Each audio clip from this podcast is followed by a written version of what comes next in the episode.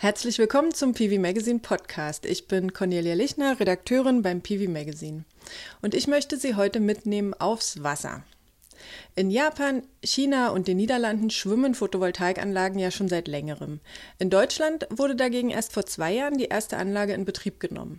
Aber auch hierzulande nimmt Floating PV langsam Fahrt auf. Es gibt nun tragfähige Geschäftsmodelle auf künstlichen Seen obwohl die Installationskosten noch über denen von Freiflächenanlagen liegen. Trotzdem ist es nach Aussage unseres heutigen Gastes lohnenswert und das wollen wir verstehen. Wie dieses Modell genau aussieht, welche Vorteile, aber auch welche zusätzlichen Hürden es in der Planung einer solchen Anlage zu überwinden gibt, das diskutiere ich heute mit Boris Heller vom Energieversorger Erdgas Südwest. Als Leiter Projektentwicklung hat er mit seinem Team bereits zwei schwimmende Anlagen realisiert und arbeitet bereits an den nächsten.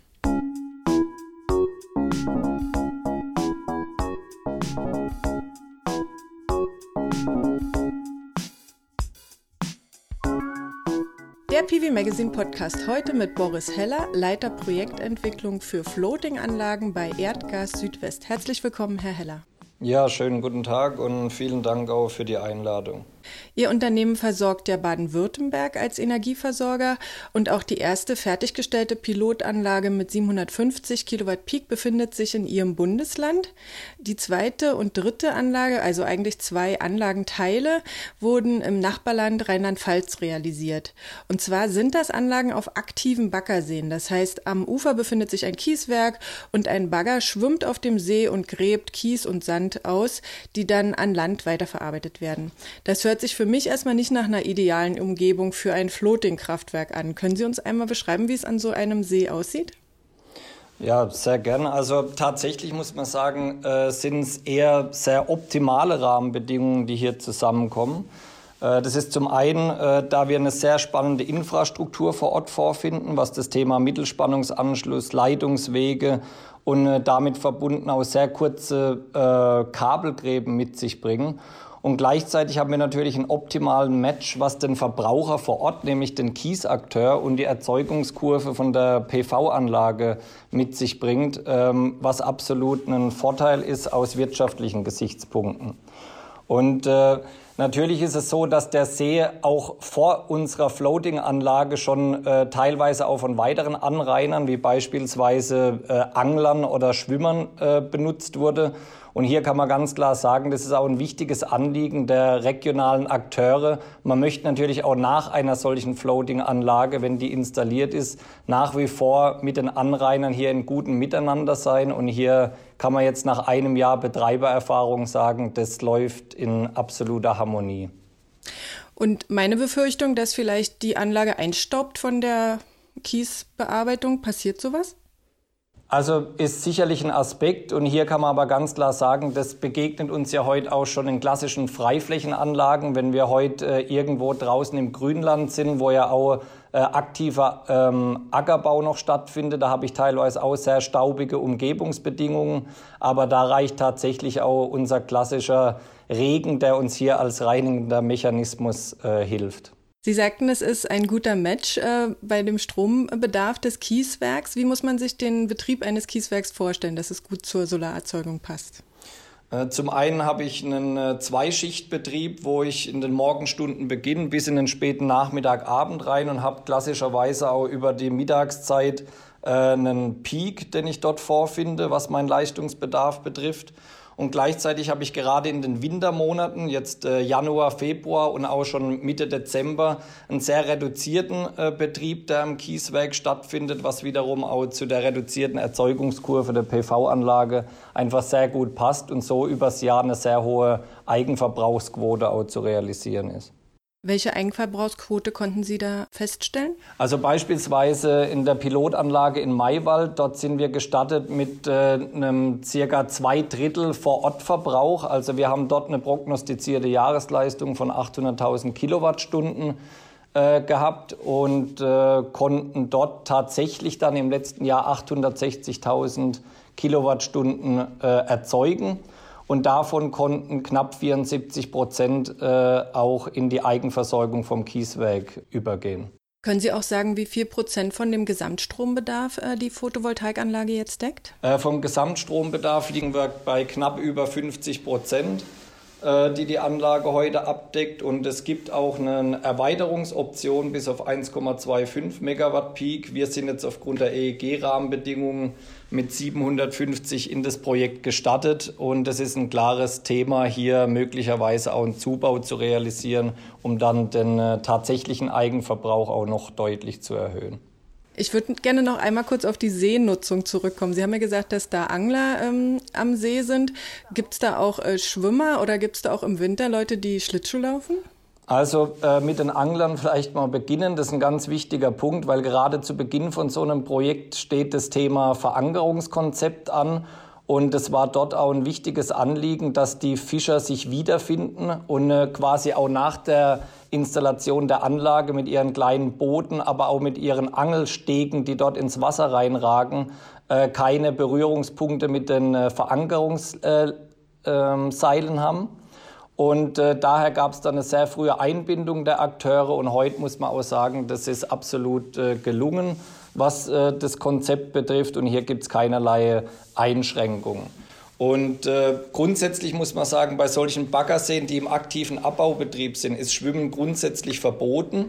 Aber je nachdem, wie sich natürlich das Betriebsgelände verhält, wenn ich an dieser Seefläche auch noch öffentliche Bereiche habe, die nicht im Betriebseigentum sind, dann kann ich dort grundsätzlich äh, erstmal niemand verwehren, in dieses Wasser auch äh, reinzugehen. Und äh, hier muss man aber ganz klar sagen, auch hier hat sich gezeigt in der Pilotanlage, es gab die letzten Jahrzehnte schon immer Schwimmer vor Ort. Und äh, es gab auch mit und während dem Bau und auch jetzt nach Installation der Anlage immer noch Schwimmbetrieb, der dort geduldet wird im gemeinsamen Miteinander. Und das war auch wichtig, um einfach auch in die Bevölkerung und in die Kommune äh, keine negativen Schwingungen entstehen zu lassen. Und da muss man sagen, das äh, läuft äh, sehr, sehr gut. Ja. Und wie können Sie die Schwimmer oder vielleicht im Winter sogar auch Schlittschuhläufer davon abhalten, ähm, die Photovoltaikanlage zu besuchen? Also äh, was das Thema Schlittschuh betrifft, vielleicht auch hier äh, gerne noch einen Satz dazu. Das ist auch ein wichtiger Aspekt, der geprüft wird. Wie verhält sich es eigentlich mit einem Zufrieren der Seefläche, weil das natürlich auch wieder Auswirkungen auf die Unterkonstruktion der schwimmenden Anlage mit sich bringt. Und bei der Größe des Sees äh, von über 50 Hektar ist ein Zufrieren des Sees äh, zumindest noch nie dokumentiert. Äh, und damit findet dort auch kein Schlittschuhverkehr in irgendeiner Form statt. Äh, was das Thema Schwimmer betrifft, ganz wichtiger Punkt. Zum einen sind natürlich alle elektrischen Anlageteile an Land, beispielsweise Wechselrichter etc. oder auch die ähm, Brücke auf die Insel, wo die ganzen DC-Kabel verlegt sind. Das ist umzäunt, sodass ich da keinen direkten Zugang habe. Und die Anlage ist auch videoüberwacht mit einer Leitwarte, wo ich quasi sobald dort tatsächlich ein Schwimmer in irgendeiner Form in Richtung Anlage aufsteigt oder dort in irgendeiner Form auch Vandalismus stattfindet, sofort über eine Leitwarte auch einmal eine Ansage per Lautsprecher und dann auch über äh, einen Sicherheitsdienst im Hintergrund, äh, das entsprechend abgebildet ist. Hm, da werden die Schwimmer dann vorgewarnt, dass sie jetzt doch bitte genau, ja. woanders hinschwimmen sollen. Und es sind natürlich auch entsprechende Beschilderungen äh, vor Ort angebracht. Ja. Mit diesen schwimmenden Anlagen äh, nehmen Sie ja nicht an Ausschreibungen teil, sondern Sie bleiben unterhalb der Grenze von 750 Kilowatt Peak. Das Geschäftsmodell ist somit auf Eigenverbrauch ausgelegt. Warum funktioniert das besser als jetzt zum Beispiel eine Teilnahme an einer Ausschreibung? Ähm also hier haben wir natürlich den gegebenen Rahmen durchs EEG und ganz klar ist daraus entstanden für uns der klare Fokus auf das Thema Eigenverbrauchslösungen. Äh, wir haben auch das Thema Ausschreibungen für uns im Blick, äh, müssen aber ganz klar sagen, aufgrund der heutigen Kostenstruktur sehen wir einfach eine Konkurrenz gegen eine klassische Freifläche dort nicht als zielführend und sehen da das Modell über den Eigenverbrauch, wo ich in Bezug auf den heutigen Strombezugspreis einfach extrem spannende Mechanismen habe, um mir Netzentgelte, Abgaben und äh, steuerliche Komponenten einzusparen, wenn ich den Strom direkt bei mir vor Ort erzeuge und auch nutze. Äh, das ist ein wirtschaftlicher Anreiz, der absolut hier einen ökonomisch wie ökologisch sinnvollen Projektcharakter äh, abbilden lässt. Wie funktioniert das Modell genau? Also gehört die Anlage dem Kieswerkbetreiber, sodass es für ihn klassischer Eigenverbrauch ist? Also hier sind wir grundsätzlich in drei äh, verschiedenen Modellen aktiv. Das ist auch stark getrieben vom äh, Kerninvest, der natürlich so ein Kunde vor Ort auch äh, zu betreiben hat, wie dann auch die Investitionsstruktur sich ergibt. Grundsätzlich sind wir von einer klassischen Projektierung, also wir planen und bauen die Anlage, übergeben die dann schlüsselfertig und die geht dann über ins Eigentum ähm, des örtlichen Kiesbetreibers bis hin zu einem Pachtansatz, wo wir quasi als Investor die Anlage realisieren und über einen langfristigen Pachtvertrag er dann zum Betreiber der Anlage wird.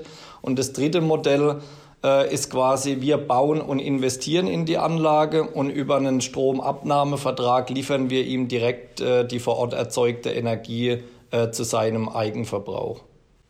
Und für dieses dritte Modell brauchen Sie dann diesen direkten räumlichen Zusammenhang, also dass praktisch das Kabel direkt ins Kieswerk läuft? Also das ist sicher ein Aspekt. Äh, der hat auch noch vergütungsrelevant oder abgaberelevante äh, Gesichtspunkte, äh, weil es ist natürlich auch so, sobald äh, wir der Betreiber der Anlage sind und quasi an einen Dritten, also an den Kiesakteur vor Ort, die Energie weiter veräußern, damit ist eben auch nicht mehr die anteilige EEG äh, Umlage anzuwenden auf den Strompreis, äh, den er für sich bezahlen muss, sondern hier werden tatsächlich 100 Prozent der EEG-Umlage fällig. Aber durch das, dass alle weiteren Komponenten nach wie vor entfallen, ist auch das nach wie vor ein sehr attraktives Modell. Aber die günstigste Methode, würden Sie denken, ist wahrscheinlich dann das Pachtmodell, weil da muss er selber nicht investieren und kriegt trotzdem günstigen Strompreis? Genau, also das ist natürlich ein Abwägen äh, der äh, unternehmerischen Belange, die dann jeder Akteur für sich äh, vor Ort so hat. Und das ist sicher ein Aspekt, sich die Frage zu stellen, wie weit will ich in Investrisiko, äh, was an Einsparung ist für mich in Relation zum Risiko, das ich dann auch im Sinne einer Betreiberhaftung, die die mit sich bringt, äh, einfach abwägen muss. Und da sind die drei Modelle einfach eine sehr gute Basis, um entlang der jeweiligen Kundenwünsche dann auch das passende Modell zu finden. Ja. Wenn Sie dieses Liefermodell machen, dann haben Sie ja vermutlich auch, also dann beliefern Sie den Kunden ja vermutlich auch mit dem Reststrom.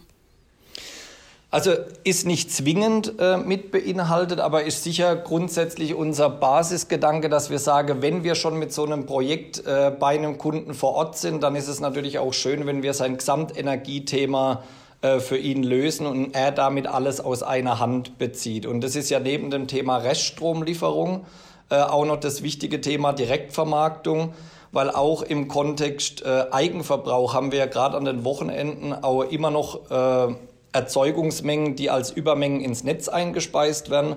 Und hier bieten wir quasi von der Anlagenrealisierung über die Direktvermarktung bis zur Reststromlieferung auch alles aus einer Hand. Ja. Und abgesehen vom Strompreis, was gibt es noch für Vorteile für den Kunden, wenn er sich eine eigene Anlage oder eine Pachtanlage ähm, installieren lässt auf dem See? Also die Vorteile neben dem rein wirtschaftlichen Effekt äh, sind natürlich gerade jetzt auch in der Branche Rohstoff und Energie, die hier zusammentreffen, sicher auch ein Thema äh, der CO2-neutralen Produktion oder der grünen Produktion. Äh, ich habe hier äh, natürlich stromintensive Betriebe, die auch mehr und mehr das Thema CO2-Reduktion für sich auf die Agenda nehmen. Und da ist es sowohl für den örtlichen Kiesakteur als auch für die Gemeinde, auf der dann diese PV-Anlage äh, entsteht, ein wichtigen, äh, wichtiger Hebel, um CO2-Reduktion auf der Gemarkung stattfinden zu lassen.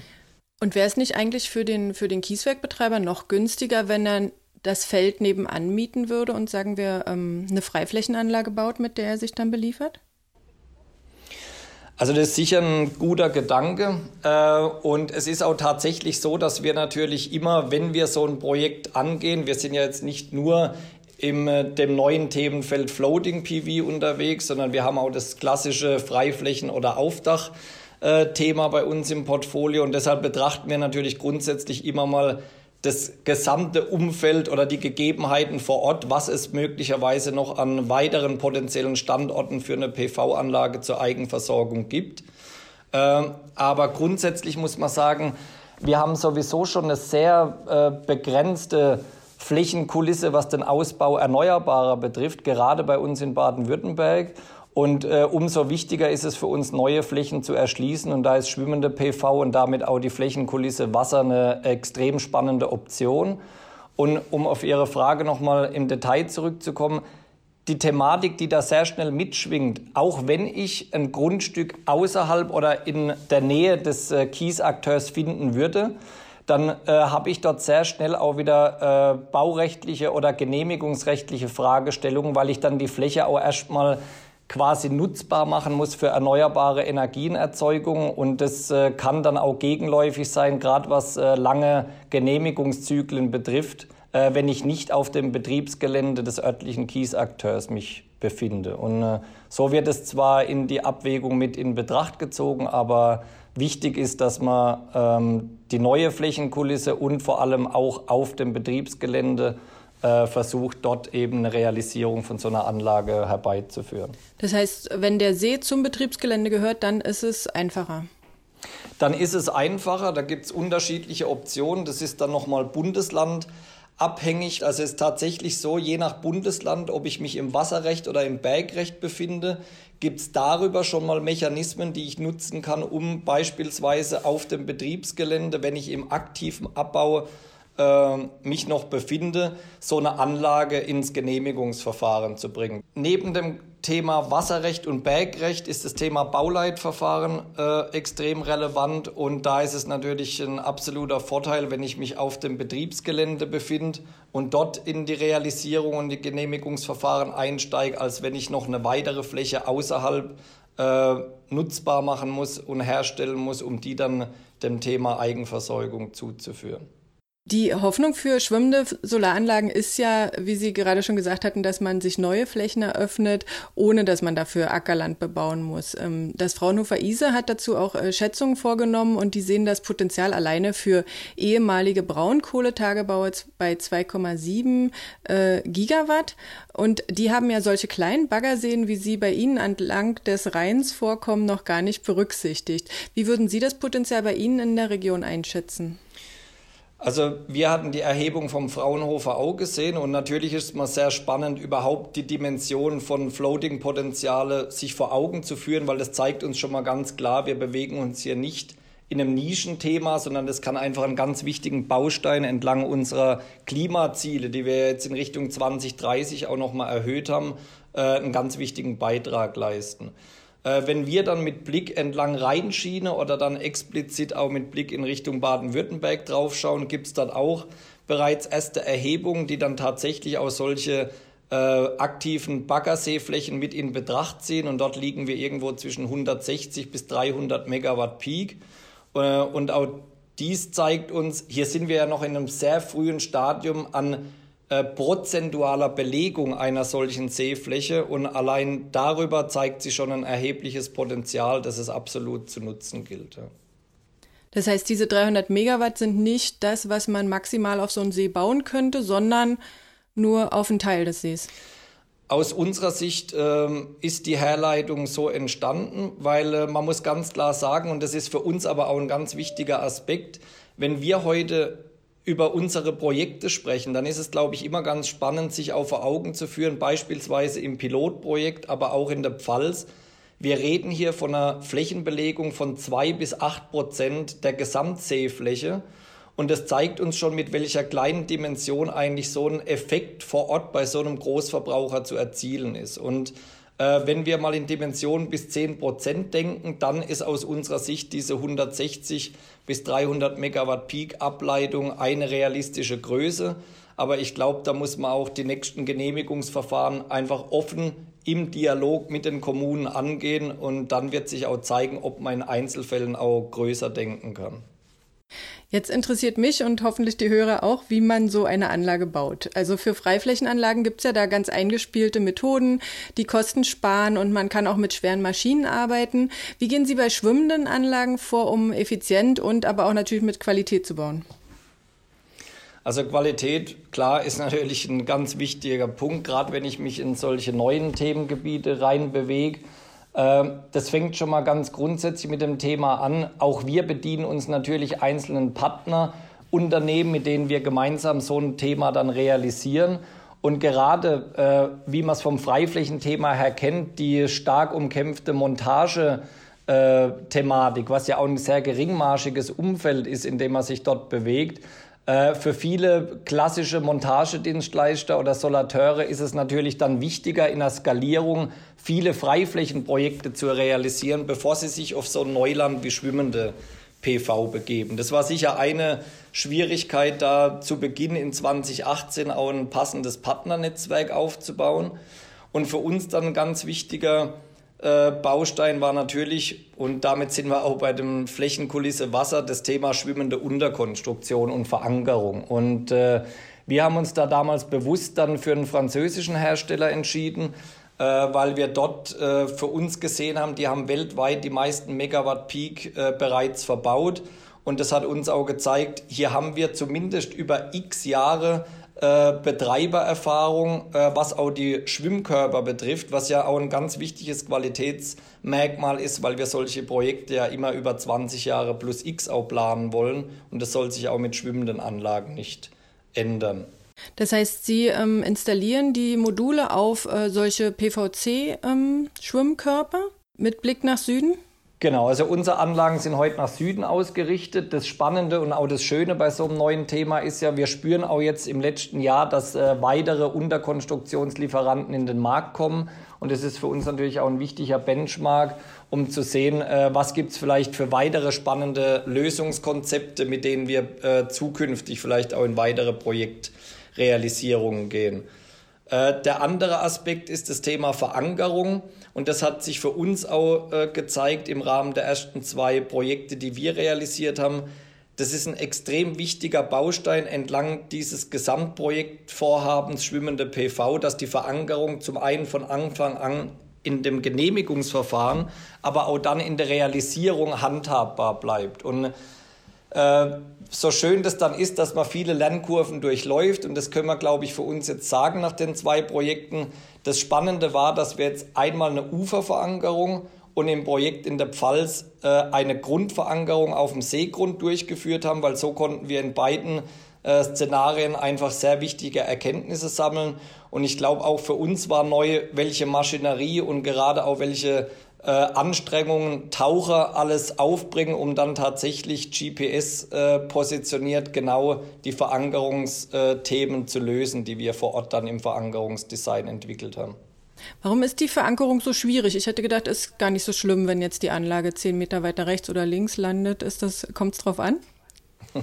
Also es ist eine sehr gute Frage und wir sind auch tatsächlich sehr oft äh, mit dem Thema in frühen Diskussionen, weil Zunächst denkt man mal, das kann ja nicht die Schwierigkeit sein, diese Anlage irgendwo in dem See zu verankern. Aber wir müssen uns immer vor Augen führen, der See hat einmal Schwankungen, was die äh, Wasserhöhe betrifft. Gleichzeitig äh, haben wir starke Windlasten, äh, die da anliegen auf so einem See. Also man glaubt teilweise auch gar nicht, was dort für äh, Wellenbewegungen und Windlasten entstehen können, wenn mal über einen großen Seebereich äh, dieser Wind auch in Richtung Anlage peitscht. Und äh, gleichzeitig haben wir dann ja noch unsere stromführenden Kabel an Land, die natürlich nur eine relativ klar abgegrenzte Bewegungsradius mit sich bringen dürfen, dass ich dort nicht in irgendeiner Form bei Wind- und Wetterbedingungen äh, in Schwierigkeiten komme, weil ich irgendwo einen Kabelbruch oder ähnliches erleide und damit äh, äh, tatsächlich ein Problem auf der Anlage bekomme.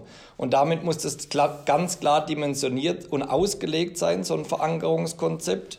Und je nach Unterkonstruktion äh, ist das dann auch nochmal abhängig, was für Angriffspunkte habe ich an der Anlage. Und äh, das gilt alles zu berücksichtigen. Und damit ist, hat sich für uns einfach gezeigt, ist das ein ganz zentraler Baustein, um dann auch äh, qualitativ und planbar äh, in so ein Projekt reinzustarten. Ich habe mir das jetzt auf den Fotos mal angeschaut. Da bauen Sie ja die ähm, so kleine äh, Anlagenteile äh, am Ufer zusammen und dann wird das alles schon mit dem mit einem Boot ähm, hinausgefahren. Wie stellen Sie sicher, dass äh, auch die Anschlüsse trocken bleiben? Ähm, zum einen ist es so, äh, wie Sie auch beschrieben haben, jedes Modul ist in den bisherigen Konstruktionen einzeln gelagert auf einem Schwimmkörper, was natürlich auch eine schöne äh, Bewegungsfreiheit mit sich bringt zu den eben angesprochenen Wellenthemen, die entstehen können, je nach äh, Wettersituation.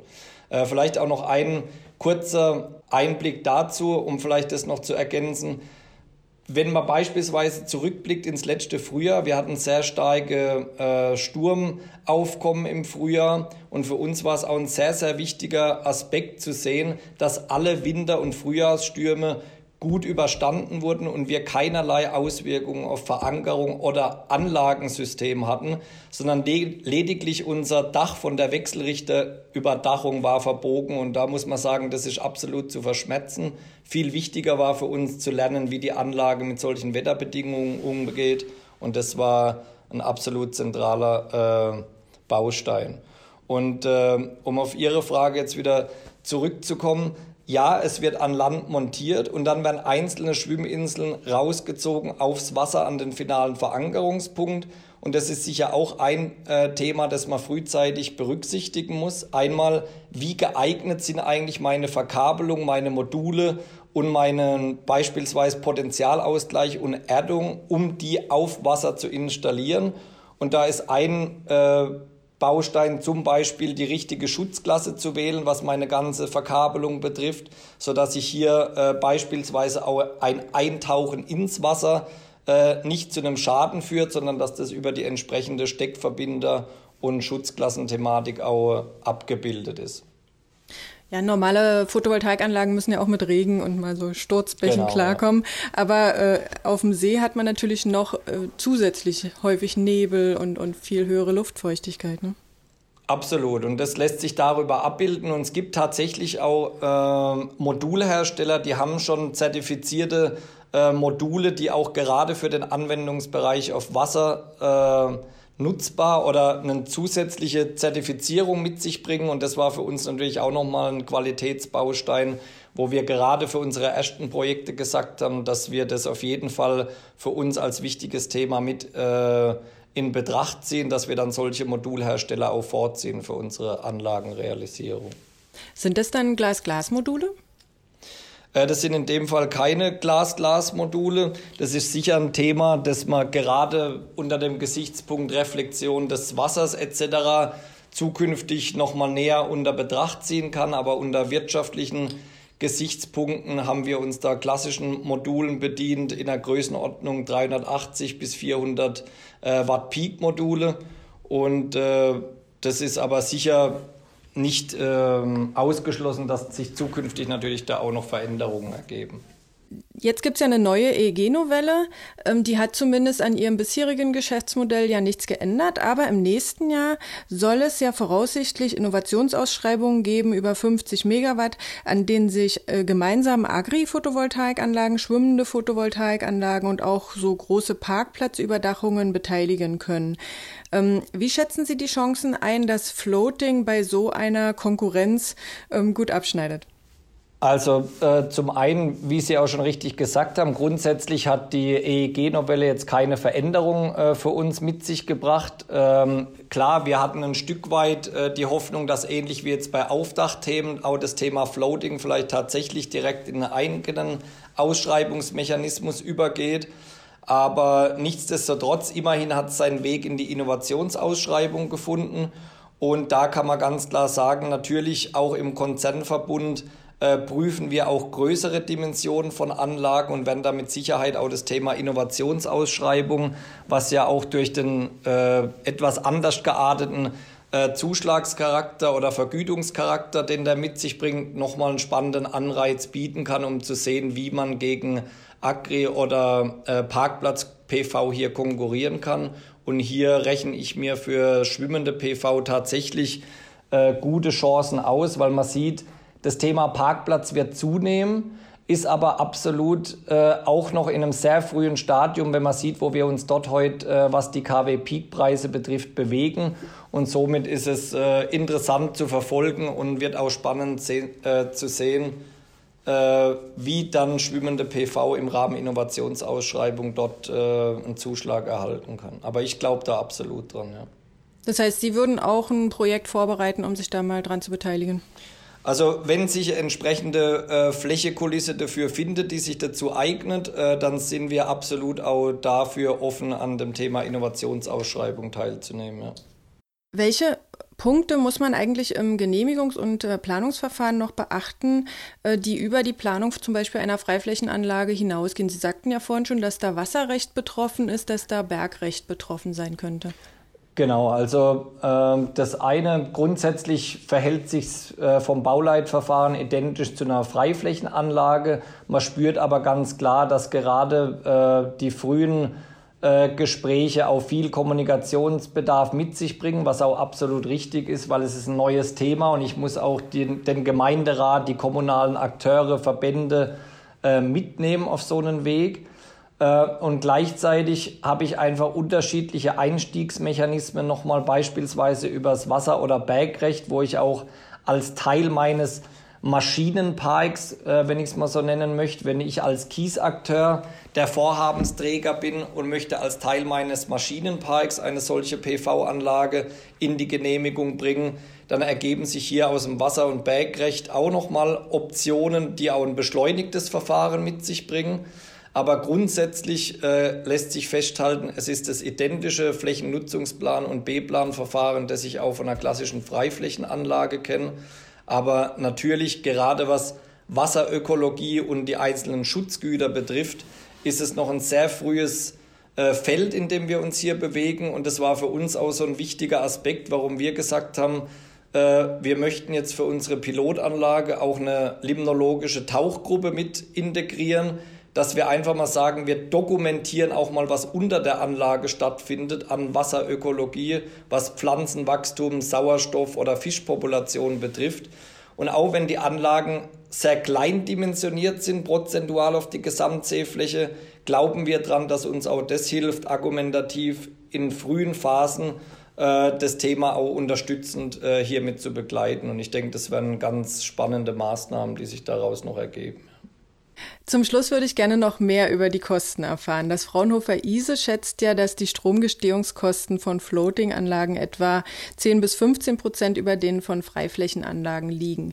Wenn wir jetzt sagen, dass eine kleine Freiflächenanlage unter einem Megawatt vielleicht äh, um die 6 Cent pro Kilowattstunde produziert, dann wären das ja für eine schwimmende Photovoltaikanlage nur 7 Cent. Äh, was ja immer noch toll wäre, wenn die Unternehmen dafür halt weniger Strom vom Netzbetreiber kaufen müssen. Stimmt die Größenordnung für Sie?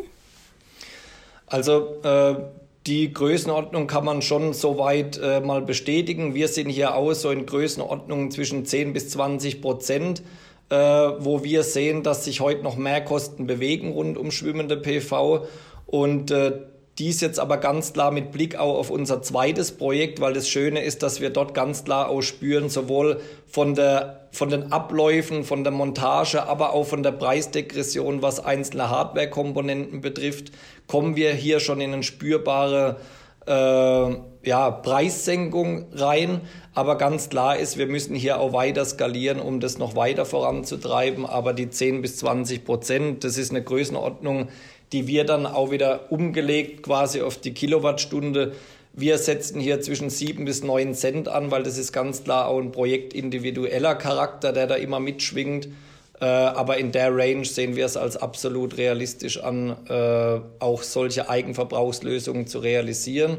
Und wie Sie auch ganz klar gesagt haben, zeigt es absolut im Vergleich zum Bezugspreis aus dem Netz, dass hier ein spannender Hebel für den regionalen Akteur vor Ort gegeben ist. Ja. Wenn Sie einverstanden sind, können wir einfach mal kurz die Liste durchgehen und Sie sagen mir, wo es teurer ist und wo sich vielleicht auch Einsparungen ergeben könnten. Wenn wir zum Beispiel auf Planung und Genehmigung schauen, da sagten Sie ja, okay, ähm, wenn das äh, den, wenn der, wenn der Baggersee dem Kieswerkbetreiber gehört und wenn das Bergrecht vielleicht dazu kommt, dann wird es günstiger. Kann man das so sagen?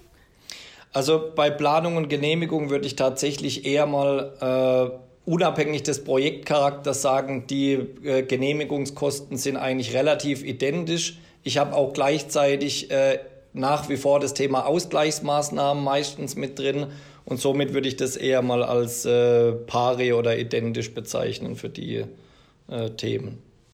Aber die Flächenkosten könnten ja günstiger sein, weil man keine Pacht bezahlen muss bzw. nichts kaufen muss. Absolut. Also im Rahmen von Eigenversorgungskonzepten ist das mit Sicherheit ein Punkt. Äh, sobald ich mich aber wieder in skaliertem Maßstab, vielleicht auch im Sinne Innovationsausschreibung oder sonstiger äh, Projekt äh, Themen bewegt. Da bin ich auch wieder in klassischen Pachtsituationen unterwegs und da wird der Pachtzins mit Sicherheit äh, nicht unter dem einer heutigen Freiflächenanlage liegen. Obwohl man ja Seen vielleicht nicht so nutzen kann wie ein Acker. Äh, das ist sicher richtig, aber da kann man sich bewusst sein, die Eigentümer oder auch die heutigen Betreiber einer, äh, eines solchen Kieswerks, die sind sich dennoch ähm, wie soll ich sagen, der wirtschaftlichen Gegebenheiten bewusst und die würden mit Sicherheit einen Teil ihrer Seefläche nicht zu äh, sehr reduzierten Kosten weitergeben an Akteure, die dann dort für sich eine PV-Anlage realisieren. Schauen wir auf den Materialeinkauf. Dadurch, dass Sie ja relativ kleine Anlagen bauen, ist wahrscheinlich ähm, der Bezugspreis höher? Äh, Materialeinkauf würde ich tatsächlich sagen, unabhängig der Dimensionierung, wenn ich es vergleiche, 750 gegen 750, da kann man einfach ganz klar sagen, die Hauptmehrkosten entstehen heute durch das Thema Verankerung und Unterkonstruktion, weil das auch maßgeblich der Neuheitscharakter ist, den das Thema mit sich bringt. Und äh, hier sind äh, für uns am spürbarsten die Mehrkosten zu verorten. Äh, und das ist für uns auch zwingend der Bereich, wo über eine weitere Skalierung und einen Ausbau dieses Geschäftsfeldes auch auf Herstellerseite eine Kostendegression stattfinden muss. Vielleicht müssten wir Verankerung auch ähm, bei der Installation mit dazu nehmen, oder? Äh, würde ich ein Stück separat sehen, weil Verankerung, äh, die wird quasi separat hergestellt und auch das Verankerungsdesign, das ist ein Stück weit entkoppelt das hat zwar auch einen Installationsaufwand, aber hier ist eher die Auslegung, das Material und die äh, individuelle Verankerungskörper ähm, sind da eigentlich so der maßgebliche Kostentreiber. Und äh, generell bei der Installation, ähm, kann man damit Einsparungen rechnen oder ist es eher teurer? Äh, also mit Einsparungen würde ich jetzt zwingend bei der Installation noch nicht rechnen, aber das würde ich eher als Themenfeld sehen. Da sieht man eine ganz klare Optimierung. Wir waren quasi jetzt äh, bei doppelter Anlagengröße in der Pfalz schon doppelt so schnell wie in Maywald. Und da wird man auch sehen, das Thema wird sich noch deutlich weiter optimieren. Also bei Installationskosten sehe ich keinen äh, Mehraufwand in zwingendem Maße, sondern da wird eher eine äh, Pari-Situation stattfinden, weil man sich da extrem stark der Geschwindigkeit annähern kann, die auch auf Freifläche stattfindet. Dann haben wir Betrieb mit Wartung, Reinigung, Überwachung. Ähm, was Betrieb und Wartung betrifft, das ist sicher ein Thema. Äh, natürlich haben wir heute gerade, was das Thema Grünschnitt und Mäharbeiten betrifft, bei Freiflächenanlagen, das ist schon ein Kostenblock, der absolut äh, spürbar wird. Der fällt natürlich auf Wasser erstmal weg. Und äh, für den Moment können wir auch für uns festhalten, dass jetzt nach eineinhalb, zwei Jahren Betriebserfahrung äh, bei der Anlage, beispielsweise in Maywald, äh, auch keine Sonder- Effekte oder Sondermaßnahmen aufgetreten sind im Vergleich zu einer Freiflächenanlage. Also hier gibt es möglicherweise schon Potenzial, gerade was das Thema Grünpflege betrifft. Und äh, Reinigung sehe ich heute auch kein Mehraufwand. Da ist es aber, und das ist auch ein Learning, das wir so in den letzten zwei Jahren hatten, äh, tatsächlich ist es sehr stark regional abhängig, weil man hört mehr und mehr, dass beispielsweise im Norden oben sehr starke äh, Wildgänsepopulation äh, auftritt und die hat natürlich schon einen sehr erheblichen Einfluss auf den Verschmutzungsgrad, was dann rund um so eine PV-Anlage entstehen kann. Da haben die einfach auch klare Erfahrungswerte von ihren Schwimmbaggern und sonstigen äh, Förderbänder oder was heute schon auf dem See schwimmt, da kennen die ganz klar ihre Verschmutzungsgrade und das ist schon eine ganz andere Dimension, wie wir sie hier beispielsweise bei uns jetzt in Baden-Württemberg vorfinden. Äh, hier haben wir bisher keinerlei Mehraufwand, was Reinigung betrifft. Und äh, somit bleibt das Thema Überwachung noch.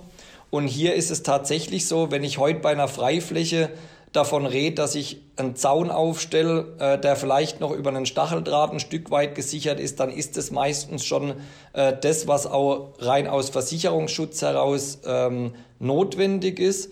Und hier sind wir heute schon noch mit ähm, Stück weit aufwendigeren Verfahren unterwegs, beispielsweise Videoüberwachung, Leitwarte im Hintergrund, wobei man hier auch immer schön koppeln kann, auch das Betriebsgelände und das Kieswerk hat ja bisher teilweise schon Videoüberwachung im Einsatz und da habe ich eher auch äh, ein verbindendes Element, wo ich schauen kann, wie ich dieses System dann auch weiter ausbaue, beispielsweise für eine schwimmende PV-Anlage. Hm. Und jetzt kommen wir noch auf die letzten beiden Themen, plus minus. Ähm, wie sieht es bei der Lebensdauer aus? Rechnen Sie mit stärkerer Degradation oder mit, äh, mit einem kürzeren, einer kürzeren Lebensdauer als bei einer Freiflächenanlage? Also hier muss man sagen, äh, setzen wir in keinster Form geringere äh, Lebenszyklen für so eine Anlage an oder Lebensdauer an, weil einerseits die Module, was Degradation betrifft, ich glaube, ob Freifläche oder Schwimmen, da haben wir über die letzten Jahre äh, ganz klar die Erkenntnis gewonnen, dass die Alterung doch auch deutlich langsamer vonstatten geht. Und von dem her gehen wir auch davon aus, dass auch eine schwimmende Anlage absolut 20 Jahre und deutlich darüber hinaus äh, in Zukunft auch dann an Ort und Stelle ihren Dienst erweisen wird. Ja. Und können wir mit Zusatzerträgen rechnen? Ich meine, der See ist ja unter der Anlage kühlend und das heißt ja immer, kühlere Module bringen mehr Ertrag. Also sicher ein spannender Punkt, den man immer wieder äh, hört und auch liest und teilweise ja auch in Dimensionen bis zu 10, 15 Prozent mehr Ertrag bei schwimmenden Anlagen. Wir äh, gehen da für uns heute eher konservativ ran im Rahmen unserer Betrachtung und haben diesen Effekt jetzt erstmal nicht zugrunde gelegt, haben aber auf Basis dem ersten Betreiberjahr jetzt für uns auch mal eine Auswertung gemacht, wetterbereinigt, was hat denn die Anlage am Standort an Mehrertrag erzielt und kamen hier auf eine Dimension von drei bis vier Prozent. Und für uns gilt es jetzt eben weiter zu verifizieren die nächsten Jahre. Aber selbst wenn es in dieser Dimension liegt, muss man sagen, über einen Betrachtungszeitraum von 20 Jahren ist es ein absolut spürbarer Effekt, der sich dann auch in der Wirtschaftlichkeit abbildet. Und äh, von daher absolut ein weiterer spannender Vorteil, der sich aus dieser neuen Flächenkulisse Wasser äh, ergibt. Ja, finde ich auch. Also ich finde, drei bis vier Prozent ist ja durchaus ein sehr ordentlicher Zusatzertrag. Haben Sie denn jetzt viele äh, Interessenten von neuen ähm, Kieswerken, die auch gerne so eine Anlage hätten? Also absolut. Ich denke, äh, unabhängig jetzt auch mal von uns direkt, man spürt eine absolute Dynamik, die so ein Stück weit entsteht um das Floating-Thema. Und es, ich denke, es ist auch spannend, dass in dem Kontext Photovoltaik jetzt in den letzten zwei Jahren da mal so ein neues Themenfeld ein Stück weit äh, in die Sichtbarkeit kam. Und wir spüren da äh, tatsächlich in den vielen Gesprächen, die wir auch führen über die Verbände mit den Rohstoffkollegen äh, und mit den einzelnen Kunden dann auch direkt vor Ort, dass da absolut Interesse an dem Thema besteht. Aber natürlich spüren wir auch, dass jetzt Corona-bedingt einzelne Entscheidungszyklen auch ein Stück äh, länger werden. Das ist auch absolut legitim. Aber äh, das ist ein Thema, das im Fokus ist. Das Thema grüne Produktion, CO2-Neutralität, wirtschaftliche Optimierung gegen steigende Strompreise. Äh, das in Summe mit noch der spannende Kombi dieser sehr gute Infrastruktur vor Ort, die einfach auch einen Anschluss von so einer Anlage mit sich bringt. Das sind viel viele, viele positive Punkte, äh, die mit Sicherheit im Thema Floating PV in Zukunft noch äh, viel spannende Projekte äh, mit sich bringen wird. Na, wir werden das auf jeden Fall auch weiter verfolgen. Ich bin auch gespannt auf die Ergebnisse Ihrer Tauchgruppe. Dann würde ich jetzt zum Schluss kommen. Vielen Dank, dass Sie äh, sich die Zeit genommen haben, dieses Thema mit mir zu diskutieren. Und wie gesagt, ich bin gespannt, wie sich das weiterentwickelt. Ja, auch von meiner Seite vielen Dank, hat mich gefreut und äh, mit Sicherheit äh, wird man von dem Thema in Zukunft noch was hören. Ja. Das war der Podcast heute mit Boris Heller, Leiter Projektentwicklung für Floating-Anlagen bei Erdgas Südwest. Weitere Informationen zu diesen und anderen Floating-Projekten finden Sie übrigens auch in unseren PV Magazine Printausgaben, zum Beispiel in der März-Ausgabe und in der November-Ausgabe von 2020. Ich freue mich auf Ihr Feedback zu diesem Podcast. Hinterlassen Sie uns einen Kommentar auf der Webseite oder schicken Sie eine E-Mail an podcast.pv-magazine.com oder Sie liken uns auf den Plattformen iTunes und SoundCloud, dann werden wir auch von anderen leichter gefunden. Vielen Dank fürs Zuhören und bis zum nächsten Mal.